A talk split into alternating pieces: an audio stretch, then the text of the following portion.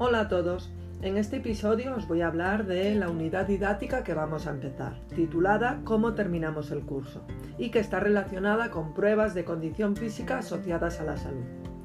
Lo que busco con esta unidad es que seáis capaces de valorar y tomar conciencia de vuestra propia condición física mediante métodos de evaluación como los de la plataforma DAFIS, para intentar conseguir en vosotros una predisposición a mejorarla. Con esta unidad también busco que aprendáis a valorar las actuaciones de vuestros compañeros compañeras con respeto. La unidad consta de seis sesiones que se realizan a lo largo de todo el curso. Dos sesiones en noviembre, dos en febrero y dos en mayo, para que valoréis vuestro nivel de condición física a lo largo del curso.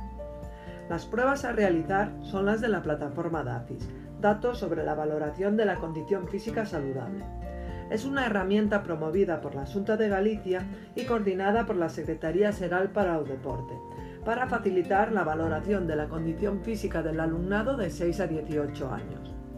El programa consta de 7 pruebas que vamos a realizar en las tres evaluaciones y que os explicaré en los siguientes episodios. Con estas pruebas se busca medir las cualidades físicas y psicomotoras relacionadas con la salud. Esto va a servir para que conozcáis vuestro estado físico para decidir cuáles son los aspectos que necesitáis mejorar y cuáles no.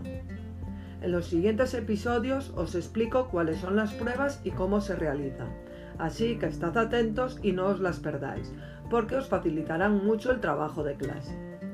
Ánimo y a moverse, que es una de las mejores medicinas que hay para la salud.